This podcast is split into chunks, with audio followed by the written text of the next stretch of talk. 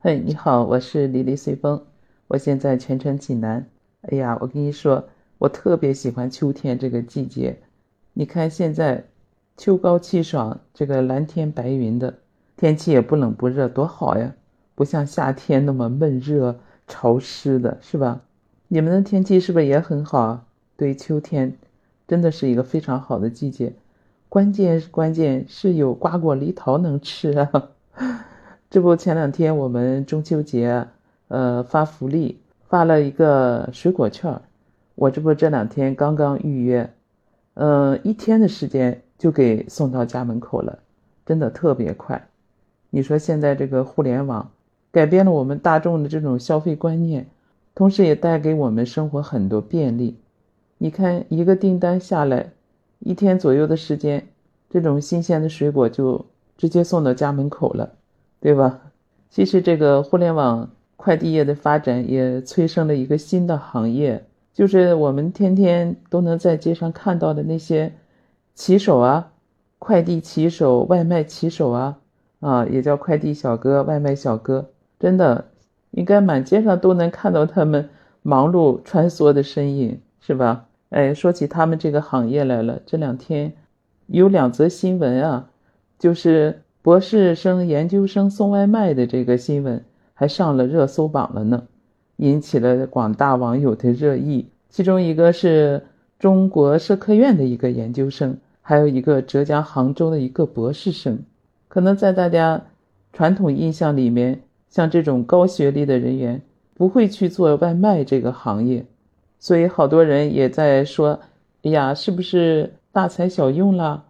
哎呀，这种学历有点浪费啊，或者读书无用啊，还有这样的一些说法呢。但是大多数网友其实还是对他们这种做法是予以积极肯定的。就说博士生、研究生送外卖怎么了？其实都是出于一种理性和现实，对吧？劳动也是无分贵贱的，自食其力从来是无关学历的。送外卖也不丢人呢，对吧？哎，我觉得这种观点还是非常正确的。其实回头去看一下那个中科院送外卖那个小研究生啊，他自身也是有一个奋斗史的。其实他最早是个专科，后来通过自己的努力嘛，又考的本科，啊，然后又从本科考上了社科院的研究生，也是一个很努力、很奋斗的一个孩子。他去送外卖，按他自己的说法，就说我的学历研究生只是一个学历。嗯，送外卖呢，也是一份很普通的工作，就是我选择送外卖也没觉得多丢人呢，因为他毕业以后也做了不到一年英语老师，又去工厂做了八个月的普通工人，还去面试了几家公司，就是因为都觉得不合适嘛。那么你不可能在家躺平啊，或者自怨自哀的吧，所以他就选择了去送外卖。靠自己的劳动来赚取一份呃收入，按他的说法，书是必须要读的嘛。我只是暂时没有找到一个合适的工作，然后就是靠劳动来挣钱了，不丢人。因为作为他呢，应该也不是个例了。我看网上有一个数据显示，就是现在那个美团的骑手啊，他大专以上的是占百分之二十四点七。本科学历的骑手呢，大概在十七万以上；研究生学历的骑手啊，都超过六万多人呢。所以，你像研究生、博士这些年轻人去当外卖员，并不稀奇，是很正常的一件事情。当然，存在这种现象呢，也和我们国家现在整个经济大环境啊，不是特别乐观，尤其是年轻人就业这一块压力还是非常大的。今年七月末，国家统计局还发布了一个统计数据嘛，就说我们国家现在十六岁到二十四岁这个年龄段的年轻人啊，人口调查失业率大概在百分之十九点九呢。尤其每年这种大批量的应届毕业生涌向社会求职，所以说年轻人的就业压力是非常大的。有的毕业了以后没有接着找到工作的。或者没有找到适合自己工作的，又不想躺平的，那肯定就会有很多的选择渠道了。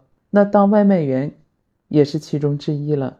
要说起来，这个社科院的研究生送外卖，比他学历高的，你像博士送外卖的也有啊。好像山东烟台有一个叫谭超的，他就是一个博士，做快递已经十年了。在他这十年期间呢，也是从烟台大学本科就开始，然后在考研和做快递之间一直都没有间断，包括考博士，他一直都在做快递业务。现在还自己成立了一个小的快递公司，还帮助着二十多个学生做勤工俭学。按他的说法，就是这十年快递生涯对他来讲就是一笔人生的财富啊。按他的说法，幸福都是奋斗出来的，就是我们现在就是一个非常好的一个时代嘛，也是一个奋斗者的时代。就只要你心中有理想，哎，眼中有远方。脚下才能有力量啊！所以他做快递坚持了十年，非常执着，就是那种钉子精神啊，就始终保持了一种奋斗者的姿态。他说：“我就是快乐的苦，就在这个苦当中，我们才能活出这种精彩的人生。”他现在还在读延边大学的博士呢，但也没断了他的这个快递事业，也从来没觉得，哎呀，这是一份基层的最底层的。工作呀，或者让人感觉不太体面，怎么样？从来没有这种感觉。他说：“我就是靠我自己的劳动，靠我自己的奋斗，来获得回报的。”他现在一年大概做快递有几十万的收入呢，也非常可观呀。那幸福就是奋斗出来的，他非常赞同这个观点，这也是他自己的亲身体会。还有一个事例，我一说你就更熟悉了。那是更早的，在上个世纪八十年代，有个北大屠夫的，你还记得吧？就是那个北大才子卖猪肉的那个陆步轩呀，也被人称为北大屠夫嘛。他当时一九八五年的时候，十九岁，呃，考上的北京大学，从一个陕西西安的一个农村家庭出来的，那时候也是很骄人的嘞。毕业了以后呢，就是分回到了西安的一个企业。但是后来这个企业破产了，他就下海经商，经商也是不顺利吧。最后迫于生计嘛，就当了屠夫，当了卖肉佬了。二零零三年呢，当时有一篇报道，就叫“北大才子长安卖肉”。哎呀，这个报道新闻一下子火爆了，当时就是引起了社会的广泛关注嘛。当时还有很多人说：“你像北大毕业的去卖肉，哎呀，读书也没有用啊。”这种舆论呢，还是铺天盖地的。但是在二零一三年，经过了十年以后，这个陆步轩可就不是一个普通卖肉的了。就是媒体曝光以后呢，他和他北大的一个也是卖猪肉的师兄叫陈生，他们一起联合卖肉，就做那种自养自卖高端品牌的，叫土猪一号嘛。二零一五年的时候，整个销量就突破了十个亿。二零一六年，他们又借助着互联网加猪肉的这种品牌，一年多的时间，整个猪肉的销售额就突破了十八个亿。另外，还通过办这个屠夫学校，还培养了上万名学员，真是将这个卖肉啊这份工作也做到了这个北大的水平。其实后来按他的说法，就是读书有时候可能改变不了命运，但读书可以改变思维啊。当时，二零一三年四月份，他们被邀请回北大做这个创业讲座的时候，这个陆步轩也是几度哽咽，就一个劲儿的说自己给母校，哎呀丢脸了，也有点抹黑了，是反面教材。但是当时北大的那个校长徐志宏，呃，他就说嘛，北大毕业生卖猪肉，呃，并没有什么不好嘛，呃，我们从事这种细微的工作，也不影响个人有崇高的理想啊。啊，北大可以出政治家、科学家，也可以出卖肉的，都是一样的。最终事实也证明，北大才子卖猪肉也确实卖出了北大的水平。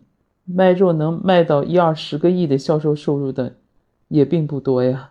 所以从他们身上，我们就能看到，有磨难，但最终都会成为财富的。你看，人的一生最不能在意，就是在意别人的眼光。也不能放弃的，就是自己这种成长吧。博士、硕士送外卖，都是自食其力的。高学历人群，他也并不是所有人都那么光鲜。也有人会因为一些兴趣啊或者机遇啊，好多因素吧，而没能从事自己专业对口的这种工作，或者让外人看来就是那种高大上的工作。但是不管是哪种选择，拒绝躺平和这种自爱自愿的，先骑驴找马的干一份能养活自己的工作，也不失为一种现实的选择吗？这和学历有什么关系呢？你说是吧？你处理少、赚钱多的工作，哎，人人都向往的。但这种求职向来都是能力和运气并存的，总有人会面临很多的烦恼嘛。但是不论哪种选择，自食其力，靠劳动挣钱，一点也不丢人啊。如果要是带着那种刻板的印象去看待这种硕士啊、博士送外卖的，它本身，我觉得是对学历的一种误读吧。其实潜意识里可能还有那种对体力劳动者的一种不尊重。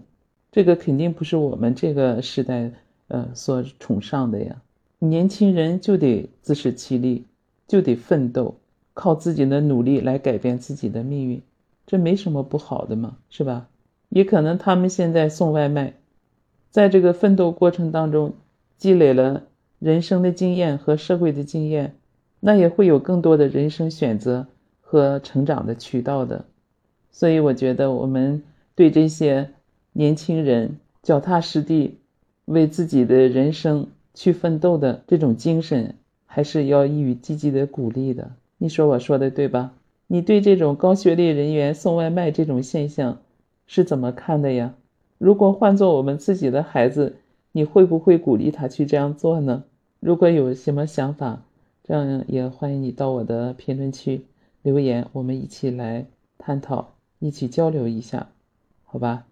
今天这个话题呢，就和你聊到这儿吧。我要去享受大石榴和苹果的美味去了，也感谢快递小哥们的辛勤付出，才能让我享受到这番美味。